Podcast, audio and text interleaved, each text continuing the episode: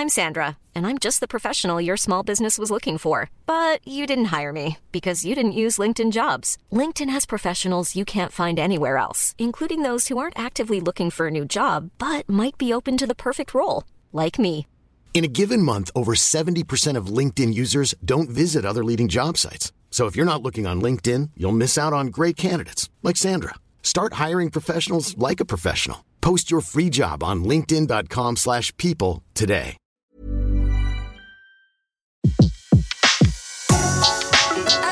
Le meilleur de séances radio est maintenant sur We Love Cinéma. Cette semaine en flashback, nous recevons Vincent-Paul Boncourt pour les 20 ans de Carlotta Film. En 1998, Vincent-Paul Boncourt cofondait Carlotta Film en hommage à Carlotta Valdés, l'héroïne fantasmée du Vertigo d'Hitchcock, le film absolu de l'histoire du cinéma selon lui. La société a depuis tracé sa route, sortie salle, édition prestige DVD Blu-ray, publication de beaux livres. Carlotta est devenue, à l'heure du numérique, un acteur incontournable du cinéma de patrimoine, dont nous évoquons très régulièrement dans Flashback la riche actualité. Vincent-Paul Boncourt est notre invité pour célébrer comme il se doit les 20 ans de Carlotta. Vincent-Paul Boncourt, bonjour, merci beaucoup d'être avec nous dans Flashback. Alors il y a 20 ans, tout juste, vous sortiez euh, La mort aux trousses, votre première édition. Quel souvenir gardez-vous de cette première sortie, euh, Carlotta? Donc ben, on, garde, on, on, garde un souvenir très très fort et très vivace de, de, de, cette sortie il y a 20 ans, puisque Carlotta est vraiment partie de là avec euh, cette première sortie, et le succès de cette sortie dépendait vraiment de la suite, de pouvoir euh, euh, racheter d'autres films, les ressortir, les faire exister de nouveau, et La mort aux trousses a été un beau succès à tout niveau, puisqu'on l'avait sorti en fait comme un peu no, notre, enfin c'est notre approche depuis le début, de ressortir des grands classiques de l'histoire du cinéma plus ou moins connus, tels des films nouveaux. C'est-à-dire, euh, voilà, c'est-à-dire on sort dans, le marché, dans l'actualité du cinéma, avec une nouvelle promotion, communication. À l'époque, on avait, j'ai retrouvé là le, numéro euh, euh, spécial qui avait été fait des cahiers du cinéma, un supplément. On avait démarché pour réaliser quelque chose de plus qu'un simple article de deux pages, et on avait fait un numéro spécial de 16 pages qui revenait sur le film, des partenaires médias, etc., etc. Et le film a existé puisque le vrai challenge, quand on nous le disait, mais Bon, déjà, il y a 20 ans, on nous disait, mais vous êtes fou, tu es fou de faire euh, créer une société de distribution spécialisée dans le patrimoine, ça intéresse personne, c'est que des vieux films, que parisiens. Et puis, La mort aux trousses, tout le monde l'a déjà vu. Euh, c'est vrai qu'on est sur un des films iconiques, mais en même temps qu'il n'y avait plus de distributeur, donc qui était plus disponible pour être montré sur grand écran au cinéma ce qui arrive régulièrement avec des films où les droits sont expirés, où il n'y a plus de distributeur qui prend la relève. Et le film était un peu, pas banalisé, mais beaucoup vu à la télévision, passait tous les ans euh, sur, euh, sur France 3, FR3 à l'époque, passait, sortait en VHS, etc.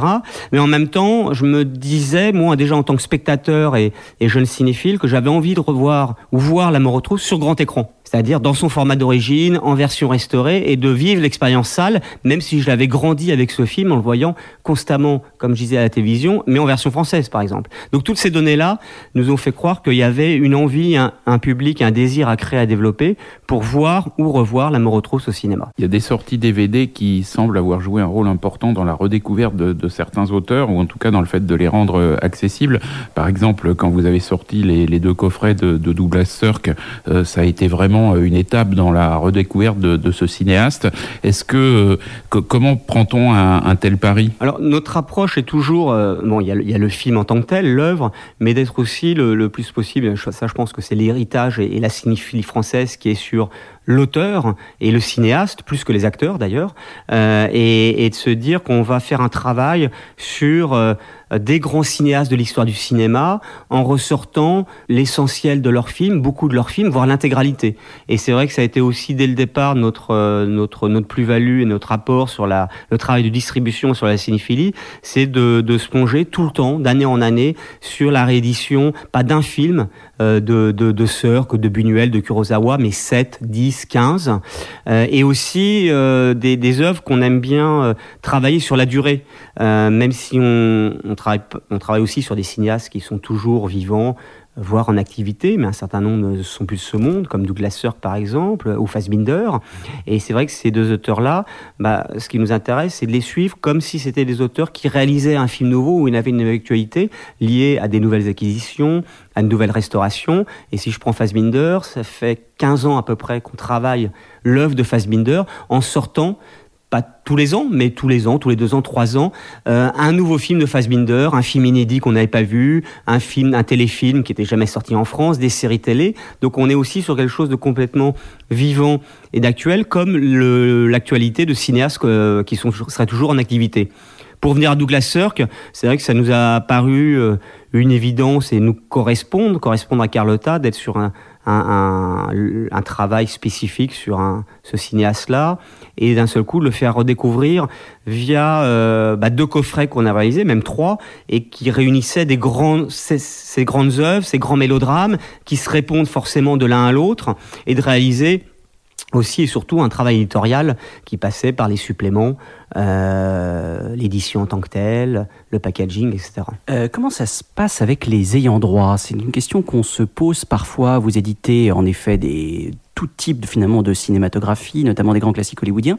Euh, comment ça se passe? Vous allez voir un studio, vous leur demandez les droits, vous allez voir les, héritiers des cinéastes. Est-ce que vous pouvez nous expliquer rapidement comment, comment le travail se fait en, en amont? C'est très variable, c'est-à-dire qu'on a en 20 ans, évidemment, on a développé tout ce travail-là sur le cinéma. Il y a aussi des ayants droit qui viennent nous voir, qui nous proposent, euh, euh qui, ont des qui ont des droits, qui nous proposent des sorties. Euh, donc il y a à la fois des gens qui viennent nous voir, nous euh, qui sommes en relation avec des vendeurs internationaux, comme comme tout film nouveau en fait, avec des vendeurs qui vendent des films qui peuvent acquérir des nouvelles acquisitions, ou des sociétés historiques comme des studios de cinéma, des majors américaines ou des majors japonaises comme la Shoshiku, qui est l'équivalent d'une société comme Warner aux États-Unis, et avec qui on a aussi créé un, un travail de fidélité et on, achète des films auprès d'eux pour la France peut-être d'autres territoires, mais essentiellement français, selon, euh, voilà, soit tout droit, cinéma, DVD ou autre. Et d'un seul coup, on devient le distributeur l'ayant droit, droit France, et là démarre le travail de réédition et de sortie euh, des films. Euh, donc c'est un peu les, deux principaux schémas. Et puis il y a aussi des, films euh, qu'on recherche nous, et il y a un peu le travail de détective de, rechercher un film qui a disparu complètement des radars et pour lequel on va essayer de retrouver l'ayant droit, qui est pas forcément, où le film appartient pas forcément, vous voyez, à un catalogue représenté par des vendeurs.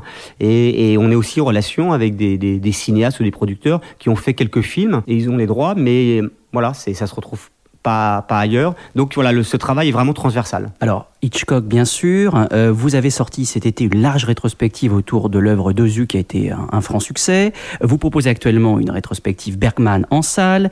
Fassbinder était, euh, dont vous avez, je crois, une bonne partie des droits, a été euh, à l'honneur aussi au printemps.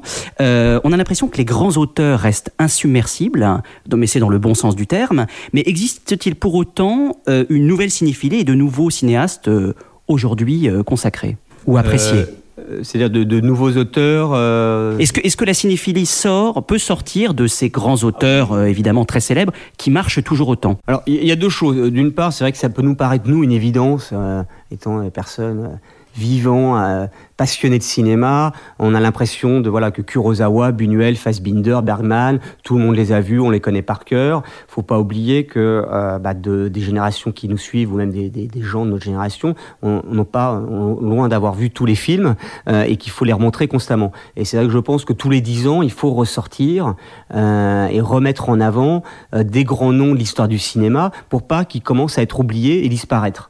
Parce que c'est vrai que ce qui nous paraît évident n'est pas forcément aux yeux de tout le monde, y compris d'un public curieux, euh, cinéphile et qui va au cinéma. Donc Bergman, par exemple actuellement, euh, c'est aussi une redécouverte pour plein de gens, pour plein de spectateurs, y compris nous cinéphiles, parce qu'on n'a pas tout vu, tout Bergman, et on redécouvre des films plus rares. L'idée étant toujours d'être dans un équilibre aussi, de faire découvrir les films les plus connus mais pas forcément vu de l'œuvre d'un grand cinéaste comme Bergman, mais aussi des films plus rares, plus méconnus, et ce qui, crée une vraie dynamique pour passer de l'un à l'autre. Et c'est vrai que par exemple au Zoo, où je suis beaucoup allé dans les salles cet été, à Paris, en province, on voyait que les gens allaient voir un, deux, trois, quatre au Zoo, et qu'il y avait une vraie forme de dynamique. En plus, en, chez Ozu, il y avait ce sentiment de se sentir d'être bien dans ce monde, dans cette famille, et de se dire, bah, on veut prolonger et piocher et, et, aller voir plusieurs films, ce qui n'aurait pas été forcément le cas, vous voyez, avec la sortie seule d'un film d'Ozu forcément.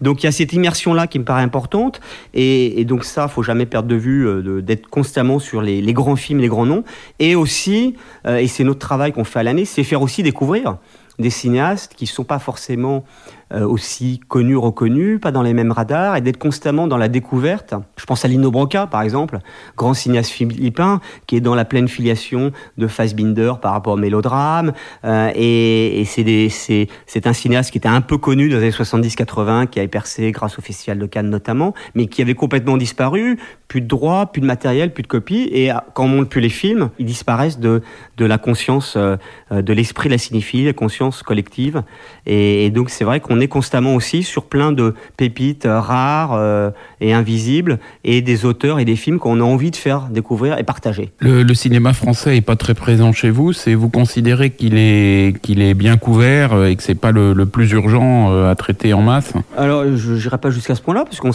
s'intéresse au cinéma français. Euh, quand on fait Buñuel, évidemment cinéaste espagnol, mais on a travaillé sa, sa, sa, carrière française dans les 70. On a sorti Plein Soleil. On fait un travail sur Jean-Paul Rapneau à venir avec la sortie de Cyrano. Euh, et puis Le Sauvage, Tout Feu, Tout Flamme. Charles Maton, vous en parlerez bientôt, mais là, ça va être une vraie découverte et sur le cinéma français et plus que le cinéma, évidemment. Mais c'est vrai que c'est, je dirais, c'est la particularité d'être distributeur de films de patrimoine en France, où vous avez déjà beaucoup de sociétés ayant droit productrices de l'histoire du cinéma. Je vais citer Gaumont, Pathé, TF1 et d'autres, qui représentent des catalogues et qui généralement font souvent eux-mêmes par exemple en DVD, en Blu-ray, même s'il peut y avoir des collaborations, des coéditions, mais de manière générale, ils sont eux-mêmes éditeurs, ils diffusent. Certains sont aussi distributeurs ou travaillent avec des distributeurs comme nous ou d'autres indépendants, mais c'est vrai qu'on travaille, on collabore par exemple avec Studio Canal pour sortir en salle, mais ça sera eux-mêmes qui vont sortir les films dont ils ont les droits en DVD Blu-ray. Donc, euh, donc on a entre guillemets, euh, paradoxe ou pas, mais peut-être moins accès au patrimoine français pour, pour acquérir les droits que par exemple un éditeur-distributeur américain dont ces grandes sociétés françaises que je viens de citer bah, ne sont pas implantées aux États-Unis et ont besoin d'un relais naturel et de professionnels pour diffuser et montrer les œuvres de leur catalogue qu'ils ont restauré, etc. Donc c'est pas par choix qu'on va pas sur le cinéma français et encore on y va de plus en plus, mais aussi parce que voilà il y a peut-être moins de choses à faire ou déjà beaucoup de choses qui sont faites par d'autres. Alors en effet, parmi vos choix éditoriaux, il y a le cinéma américain, vous êtes bien implanté, et particulièrement certains réalisateurs phares du Nouvel Hollywood. Je pense évidemment à Brian De Palma, à Michael Cimino, vous avez consacré des magnifiques éditions, euh, à Voyage au bout de l'enfer ou La Porte du Paradis, et aussi euh, à Jerry Chatsberg et Peter Bogdanovich, euh, qui fait l'actualité actuellement. cette époque-là du Nouvel Hollywood, c'est une époque dans votre cinéphilie, je suppose, importante. Oui, oui, bah, c'est-à-dire que j'ai grandi, moi, enfin, j'ai grandi avec toutes les, enfin, avec l'âge d'or du cinéma hollywoodien, parce que c'est vrai qu'il y, a 25 ans, euh, la cinéphilie était plus sur l'âge d'or d'Hollywood, des grands réalisateurs comme Ford, Walsh, Hitchcock. Hitchcock, pour moi, restant toujours aujourd'hui la première porte d'entrée euh, par rapport à la cinéphilie. Mais parallèlement, euh, grandissant dans les années 80 essentiellement, 70-80, évidemment, je voyais en tant que spectateur à 13-14 ans les nouveaux films de Coppola, Scorsese, de Palma, etc., etc. Donc ça faisait partie, ils faisaient vraiment, même si certains en font encore partie, mais peut-être pas encore au même niveau, c'est partie de l'actualité du cinéma. On allait voir et on, on découvrait les films sortis quelques années auparavant, comme Pulsion, Blot, mais qu'on n'avait pas vu en salle. Donc c'est aussi ce qui a donc le nouvel Hollywood, qui à l'époque s'appelait pas forcément encore le nouvel Hollywood, c'est apparu par la suite, mais on va dire le cinéma euh, de cette jeune génération des, des années 70-80. Euh, je baignais dedans et j'ai grandi avec. Et quand on a créé Carlotta, outre de ressortir des grands classiques comme La mort aux trousses en version restaurée, ce qui a été aussi notre euh, ligne éditoriale et, notre approche euh, assez originale par rapport au marché à l'époque où il y avait déjà évidemment beaucoup de sociétés de distribution de films, mais ces distributeurs-là et aussi ces exploitants euh, qui, euh, qui font un travail sur le patrimoine à l'année trouvaient que ressortir un film des années 70-80, c'était trop récent.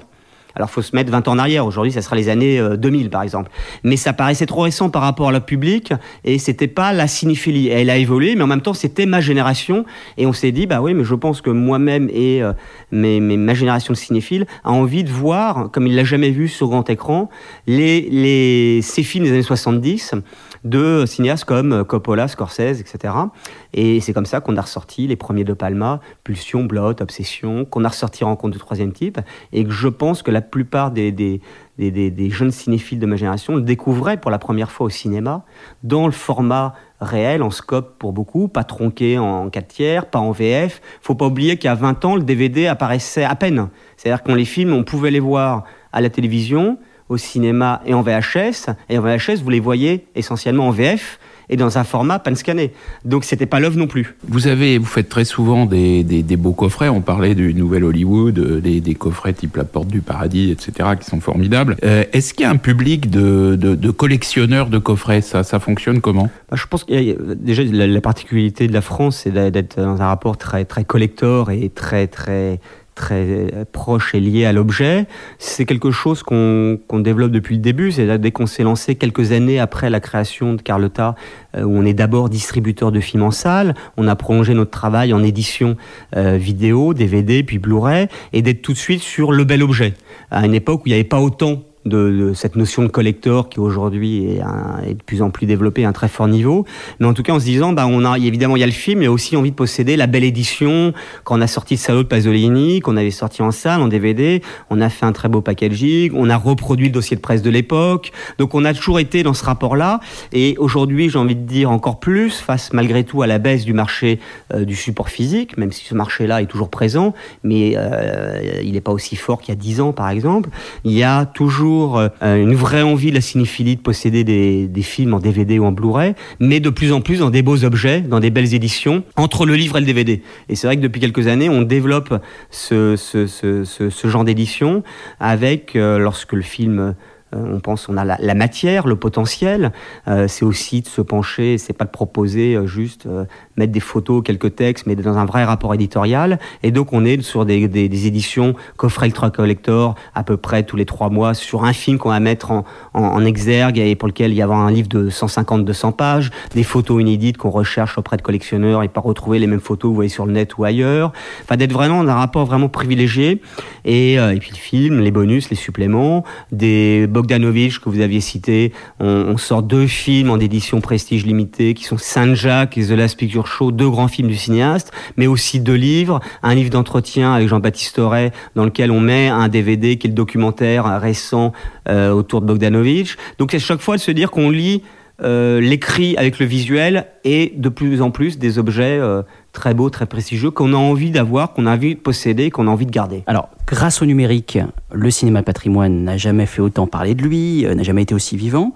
Est-ce que c'est une évolution, selon vous, positive, nécessaire? Et parfois cette critique un peu en creux qui est euh, que les versions aujourd'hui restaurées sont plus belles que belles, c'est-à-dire euh, plus parfaites qu'elles ne devraient l'être qu'elles que, étaient les versions originales en salle. Est-ce que vous êtes d'accord avec ça? Ou est-ce que vous, au contraire vous pensez que le numérique est absolument indispensable et au contraire n'est que bénéfique pour euh, le cinéma de patrimoine. Il est sûr que le, numérique a, fait évoluer, je dirais plutôt pas forcément le marché du patrimoine, mais la perception pouvait en avoir le public du patrimoine qui, voilà, qui pouvait considérer qu'on sortait en copie 35 mm, neuve, restaurée, quelque chose de un peu ancien, poussiéreux, alors qu'aujourd'hui on parle de numérique, de 2K, de 4K, les gens ne savent pas forcément ce que ça veut dire, mais c'est quelque chose de moderne, tendance, etc. Donc il y a eu, je pense, un, rapport différent aussi bien des professionnels, euh, des festivals, on le voit bien, euh, euh, je veux dire qu'on a démarré il y a 20 ans, il n'y avait pas toute cette actualité patrimoine dans les festivals internationaux en France. Il n'y avait pas Cannes Classique, il n'y avait pas Venise Classique, il avait pas le Festival Lumière, il y a plein de choses qui se passaient. Hein. Il y avait les cinémathèques, il y avait des à essais.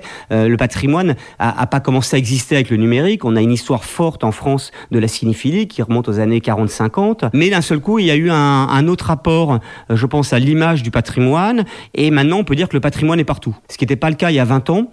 Alors en même temps, il est partout, mais ça ne veut pas dire qu'il y a 10 fois plus de public et d'audience. Euh, parce que le numérique a ses aspects bénéfiques et pas maléfiques, mais en tout cas euh, qui peuvent aussi amener euh, le fait qu'il y ait une surabondance de sorties de restauration. Euh, vous avez énormément de restauration en France, à travers le monde. Et heureusement, il y a plein de choses qui sont faites pour préserver, sauvegarder les films. Mais tout ne peut pas être forcément diffusé de la même manière. Euh, donc vous avez aussi trop de sorties en salle toutes les semaines, 3 à 4, pour un public qui n'est pas extensible, qui est un peu le même, même si vous sortez un film japonais, italien, américain, un public, un spectateur qui va déjà voir une réédition en salle, bah, c'est quelqu'un qui est déjà curieux et qui va aller voir ça en plus ou à la place de la grosse nouveauté à réessai ou grand public. Donc Donc, euh, donc à la fois c'est formidable et en même temps on voit qu'il y a aussi des dangers de, de mettre tout un peu à un niveau. Des restaurations, on ne sait pas vraiment si ça a été restauré, numérisé. Donc il y a un rôle pédagogique important qui doit être fait des professionnels, des festivals, des distributeurs. Après, pour répondre à votre question sur le numérique, est-ce que c'est trop bien restauré? Est-ce qu'on restaure par rapport à, à l'œuvre originale, le respect, etc. Ça, c'est, je pense, extrêmement variable et ça dépend surtout des ayants droit, parce que nous, on peut être de temps en temps sur des projets de restauration, mais très souvent, en achetant les droits d'un film, on, on, droit nous met à disposition le matériel qui existe et qu'il a restauré. Alors sur la, vidéo, le Blu-ray, DVD Blu-ray, on va souvent euh, upgrader des restaurations. Mais euh, non, je pense que maintenant on à un niveau de restauration qui est quand même assez extraordinaire, qu'on peut faire des choses qu'on ne pouvait pas faire, c'est sûr, au niveau du chimique, et qui a, me semble-t-il, de manière générale, un vrai grand respect de la restauration des films, euh, des très bons laboratoires en France, au Japon, aux États-Unis, qui s'associent avec des collaborateurs du film pour avoir une validation, par exemple, de la photo, du grain, etc. Il y a toujours des choses qui peuvent être euh, moins bien faites, mais de manière générale, je pense qu'il y a, une vraie, euh, il y a un vrai beau travail de restauration à travers le monde, une vraie plus-value. Et surtout, ce qui est formidable, c'est qu'il y a plein de films qui auraient pu être laissés abandonnés, je pense, de cinématographie peu diffusée, d'Asie ou autres, qui d'un seul coup sont restaurés euh, et qui peuvent l'être admirablement. Et certains films, on les voit, je pense, comme on les a jamais vus par rapport au moment où ils sont sortis. Et aussi entendus. Par exemple, là, euh, sur les 20 ans de Carlotta, on a organisé pas mal d'animations sur, euh, sur cette semaine-là avec le Pop-Up Store. On a fait venir des laboratoires. Et c'est vrai qu'il y a une vraie euh, je parle de films d'ailleurs qu'on distribue pas, donc mais là c'est notre rapport au cinéma. Quand aujourd'hui on voit la trilogie de Pagnol, Marius, Fanny César, j'ai plutôt envie de dire qu'on l'entend, on l'entend comme jamais on l'a entendu, grâce grâce à la restauration, ce qu'on ne pouvait jamais faire auparavant, mais grâce au progrès technique de la technologie et du numérique. Et donc on entend, comme on n'a jamais entendu, ces films des années 30-40 du cinéma français. Et ça, c'est extraordinaire. Vous parliez tout à l'heure du public. Est-ce que ce public évolue et est-ce qu'il peut évoluer à travers des nouveaux supports? On parle maintenant de plus en plus de plateformes VOD qui se créent au fur et à mesure. Euh, est-ce que c'est une manière d'aborder, de, conquérir un nouveau public de cinéphiles? Bah, tout nouveau moyen de diffusion est évidemment important, intéressant et bon pour transmettre et diffuser la cinéphilie. Après, on s'aperçoit que le, public cinéphile qui nous suit, qu'on peut aller chercher, qui peut être potentiellement intéressé par un film d'Ozu, de Bogdanovich ou, d'autres, euh, on l'a pas encore sur la VOD. C'est-à-dire qu'on l'a sur la salle de cinéma. Les spectateurs savent où aller voir un film de patrimoine euh, dans des salles qui font un travail de patrimoine à l'année, des salles à réessai, euh, même si on se contente pas de toucher le public traditionnel, on aussi on, élargit et notre, approche c'est toucher le public le plus vaste entre guillemets possible. Euh, il, existe sur le DVD, le Blu-ray. On sait où acheter un DVD, un Blu-ray dans des magasins physiques, sur Internet. Les chaînes de télévision font un très bon travail de Ciné Plus à OCS, à Arte. En revanche, même s'il existe des lieux et des très bonnes plateformes, on s'aperçoit que le spectateur j'ai envie de dire cinéphile, c'est-à-dire qui s'intéresse au cinéma, qui voit des films, ne sait pas où aller voir un film de patrimoine en VOD. Parce que ces lieux-là ne sont pas identifiés. Donc ça va, on sait venir avec le temps, mais en tout cas, il n'y a pas d'identification à ce jour, euh, malgré ce qui, peut exister. Et c'est vrai qu'exister sur le net est très très difficile aujourd'hui. On s'aperçoit que des sites qui existent de VOD, SVOD ou tout ce qu'on veut, l'existent aussi avec beaucoup de moyens de promotion de communication et c'est compliqué d'exister uniquement via les réseaux sociaux, ou un peu de com. Et, et tout fait pas du jour au lendemain. Donc je pense qu'il y a, oui, pour l'instant, on ne le retrouve pas là. Il y aura sûrement des développements, mais le public vient au cinéma, achète des DVD, le voit à la télé, vient dans les festivals, et il est très, il, voilà, potentiellement, il est présent. Et pour terminer, qu'est-ce qu'on peut vous souhaiter pour les 20 ans à venir? De Carlotta Qu'est-ce qu'on peut vous souhaiter et mieux bah, se, se, retrouver euh, là dans 20 ans et discuter de nouveau cinéma et, et, et, et de, de, de, parler non seulement de tout ce qu'on aura fait de nouveau en 20 ans et puis de l'actualité permanente du cinéma et de nouveaux, euh, euh, voilà, nouveaux hommages, rétrospectives, découvertes, redécouvertes. Parce que c'est vrai ce que je dis toujours, le, on pose des fois, oui, mais t'as pas fait un peu le tour, là, de sortie de film en 20 ans, etc. On n'a jamais fait le tour parce qu'on découvre constamment. C'est-à-dire que c'est une découverte constante. Euh, bah, on est sur 120 ans, pas loin d'histoire du cinéma. Euh, donc on est sur une décou découverte constante du cinéma. Et il y a tellement de cinématographie de cinéastes qu'on ne connaît pas euh, ou de films, de premiers films de grands cinéastes. Donc c'est euh, voilà, c'est permanent et, et ce travail-là est plus vivant que jamais. Autant, voire peut-être plus. Ça, je, je, voilà, je le dis parce que je suis vraiment complètement dans le patrimoine et dans mon ADN, peut-être plus que le cinéma d'aujourd'hui et d'actualité. Eh bien, merci beaucoup. Avec plaisir. Merci. Retrouvez l'ensemble des contenus séances radio proposés par We Love Cinéma sur tous vos agrégateurs de podcasts.